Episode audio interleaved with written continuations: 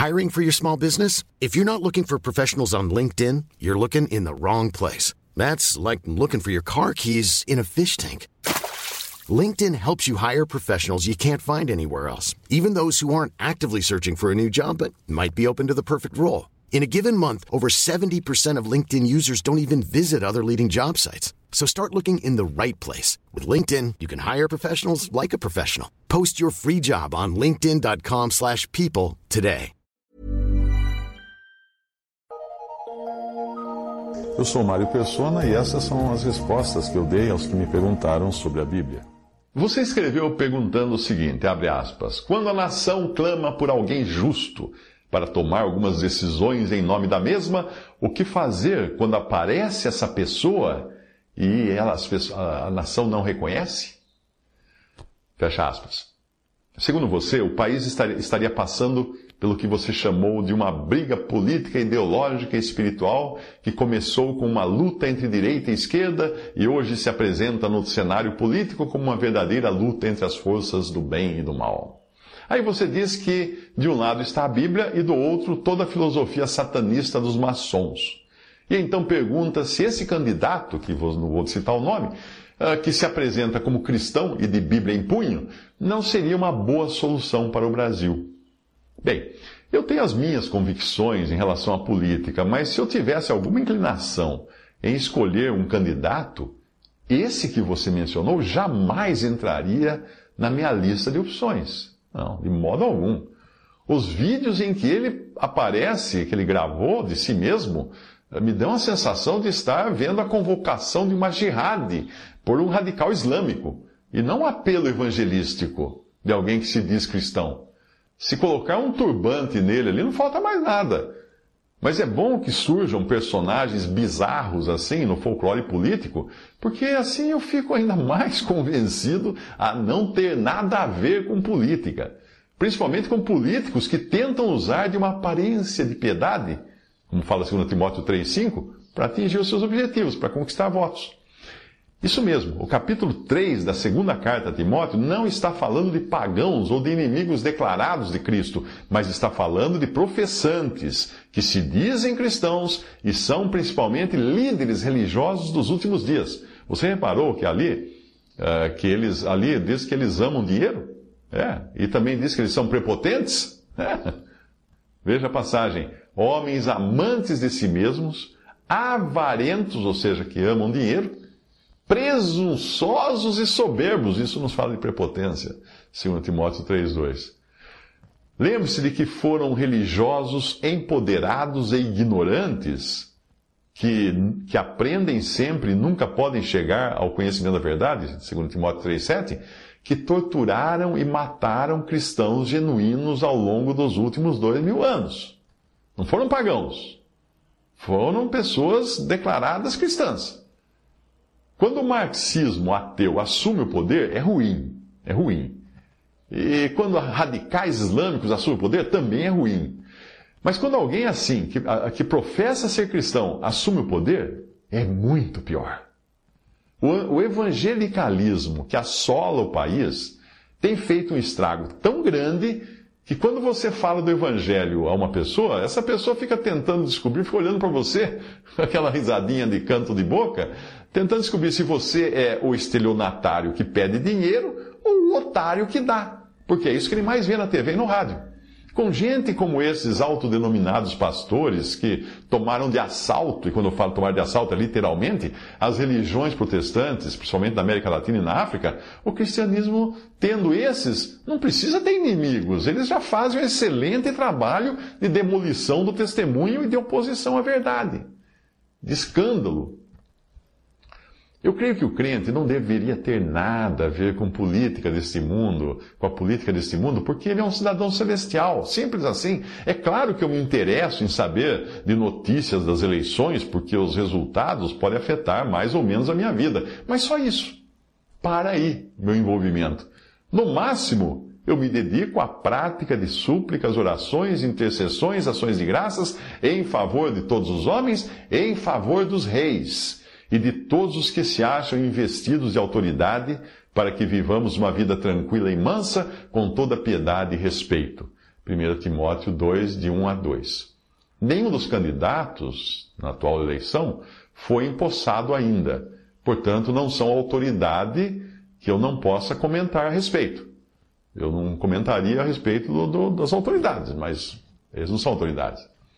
Eu não tenho candidato, porque se eu votar em um e ele perder, eu terei votado contra a vontade de Deus. É. Eu creio piamente que no final é Deus quem põe e quem tira os reis. Ele muda os tempos e as estações. Ele remove os reis e estabelece os reis. Daniel 2,21.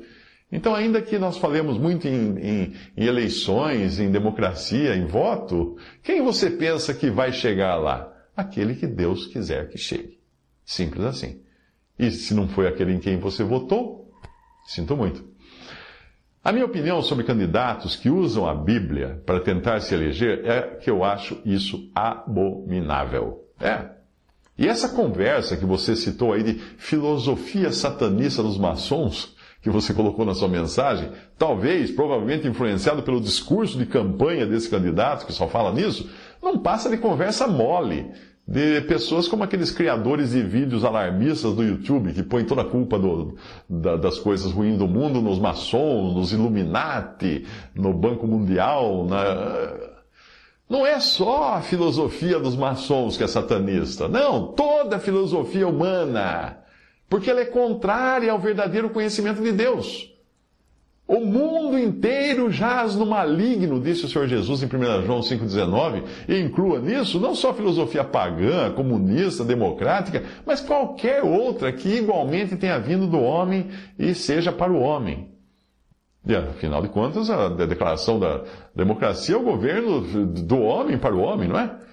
Os pés da estátua do sonho de Nabucodonosor que era o último tipo, a última, o último tipo de governo no mundo antes de Cristo vir reinar, eram de barro misturado com ferro, ou seja, democracia.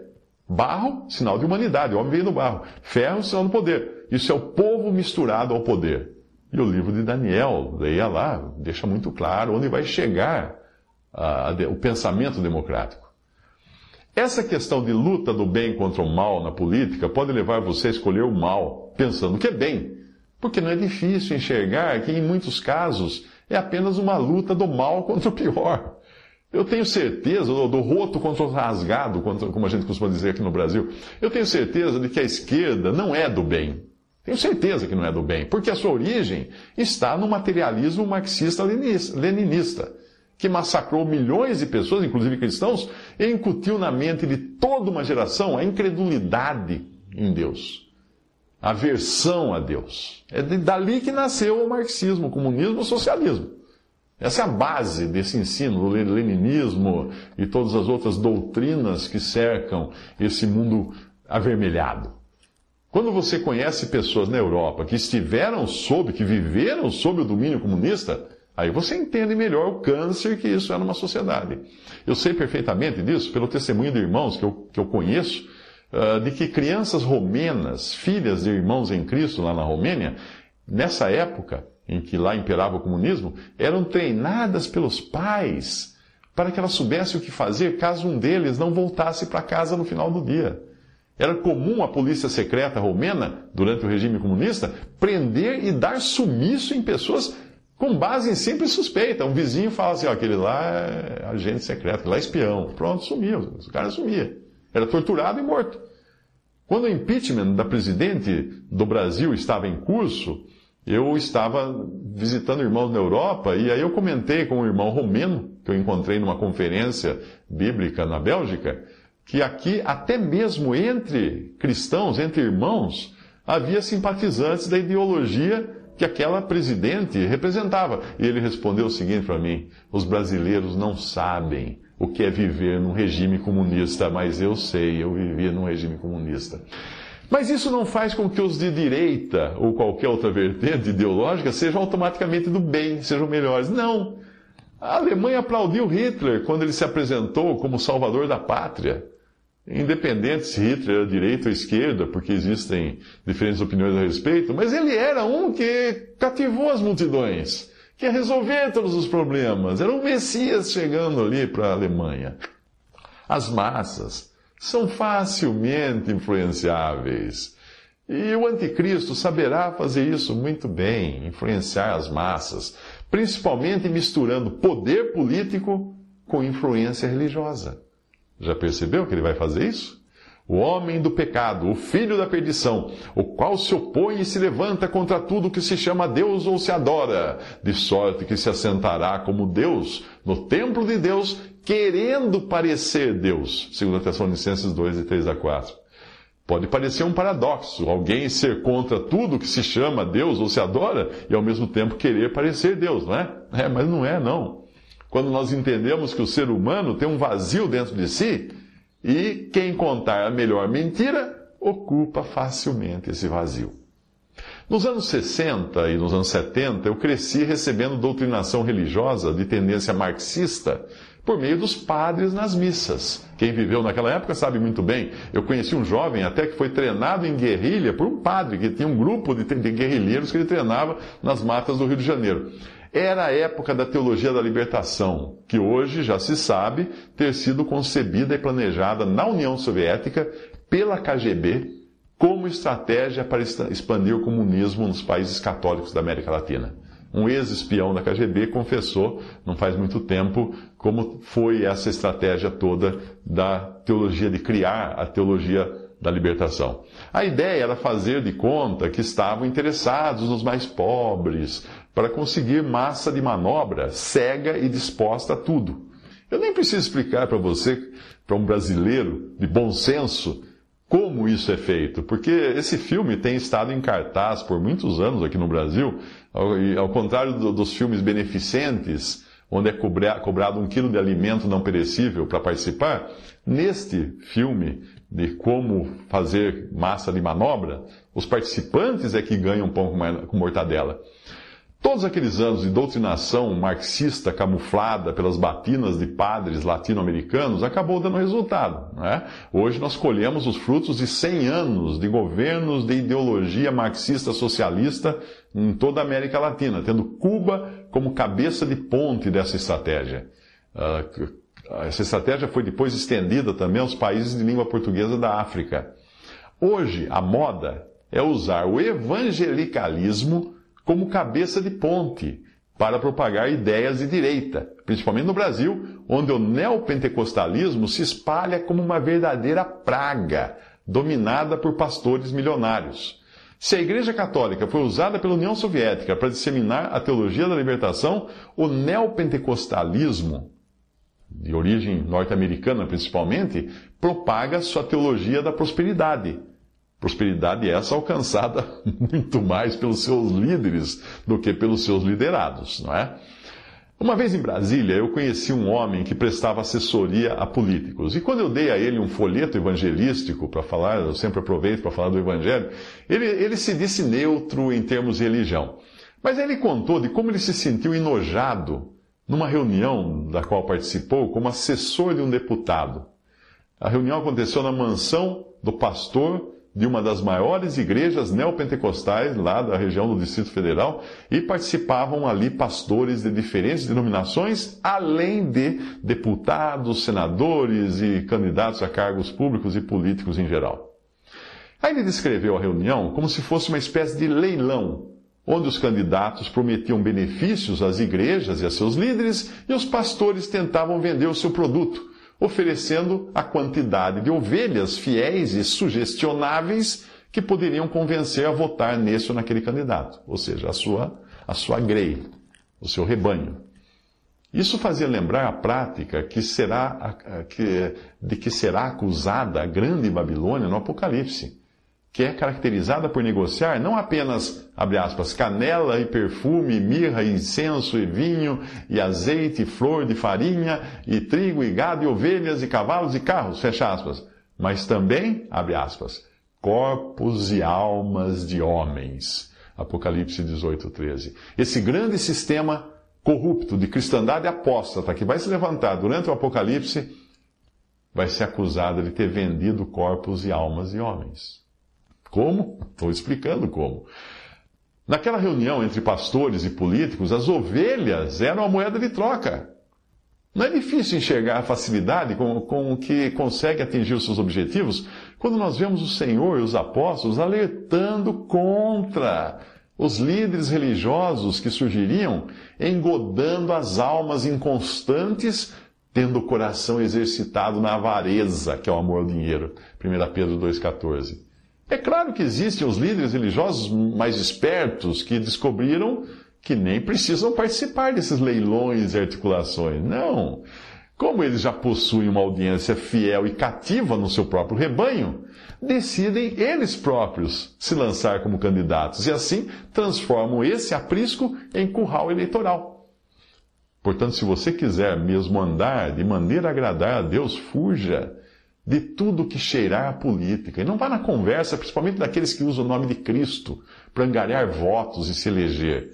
Ou então você acabará sendo mais um na grande massa de manobra existente no meio religioso.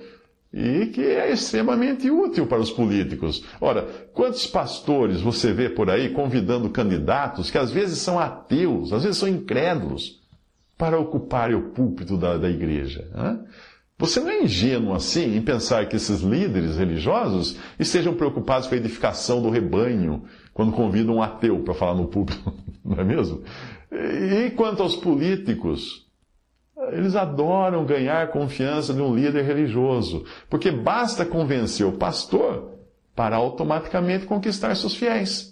E se alguma vez passou pela sua cabeça de participar da política como candidato, é bom lembrar que isso não é possível sem filiar-se a um partido e até às vezes a alguma sociedade secreta. Uma vez filiado, você teria de fazer acordos e articulações e apoiar as decisões conjuntas do partido, votar a favor de coisas que podem ser contrárias à palavra de Deus e à sua própria consciência. Além, claro, de pedir votos e posar para fotos né, ao lado de, de candidatos investigados ou réus por corrupção. Quando você vê numa época de eleição, começa a aparecer no, nas redes sociais as fotos daquele candidato da época em que ele tirava foto do lado de, dos que estão presos agora. E você talvez fosse um desses, você teria que ser um desses candidatos tirando foto ao lado daqueles que amanhã serão presos. Talvez até aquele pastor candidato esteja fazendo isso agora mesmo, essas, essas associações, essas articulações, esses acordos, contrariando até o que ele prega nos seus sermões, quando alerta suas ovelhas a não se casarem com incrédulos, não se associarem a incrédulos, porque isso é julgo desigual. E aí ele vai lá no partido dele e faz tudo isso.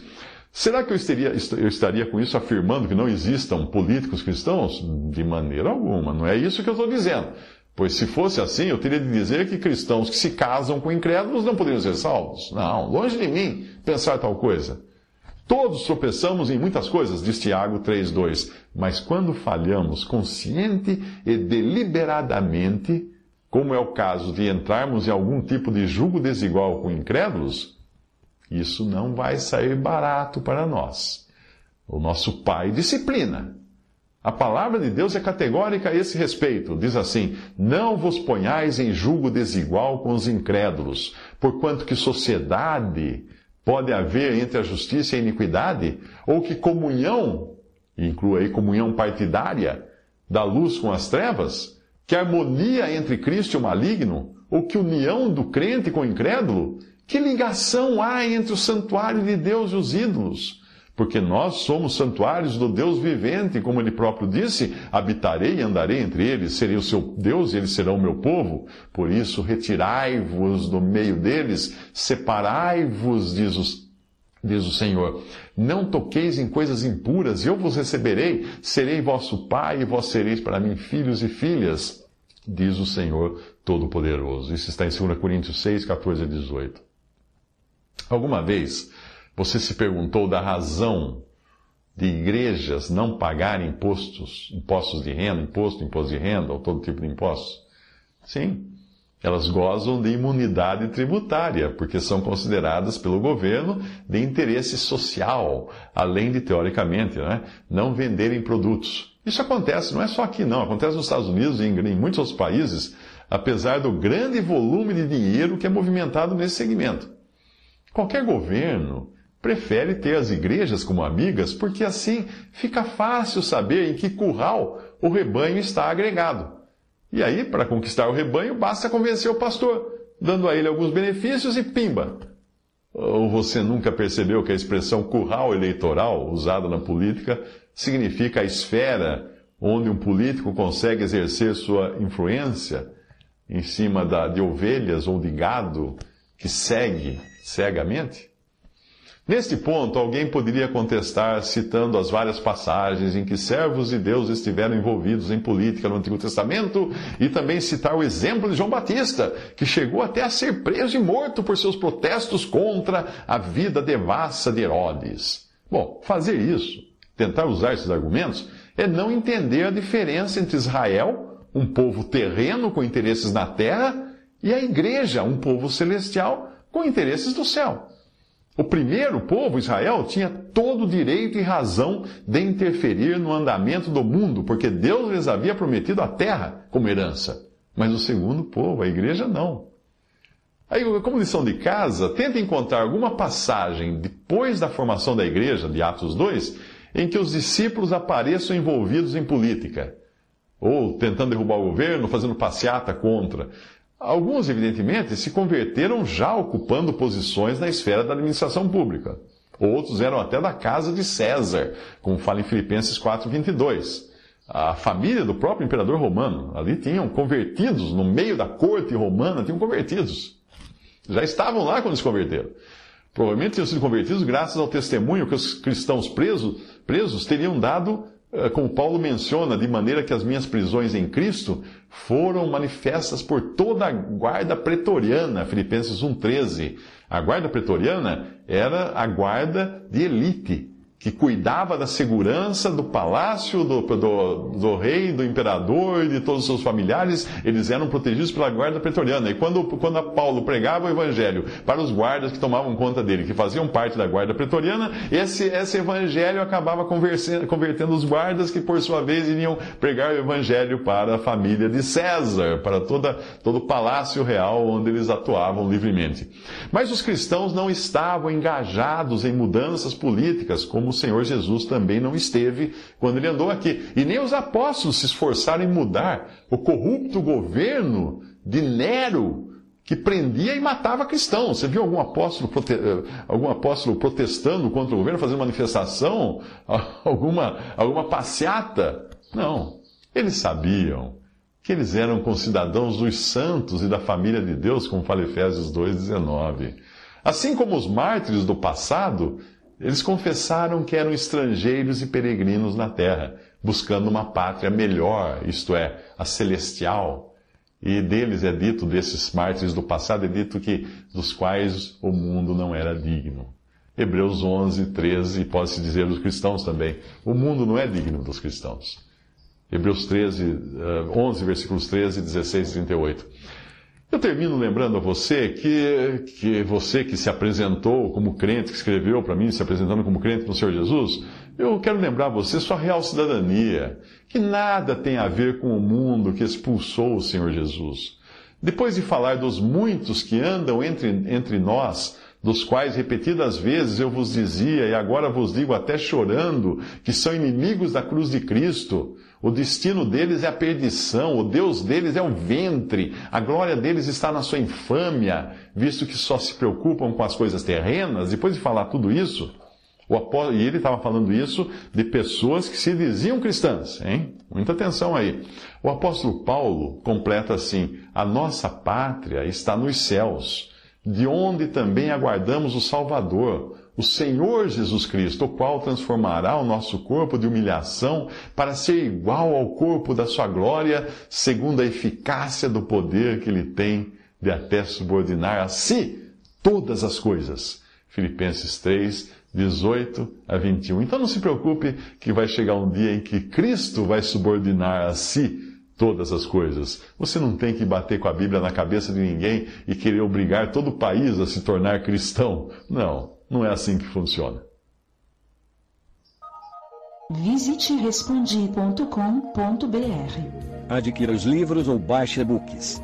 Visite 3minutos.net. Baixe o aplicativo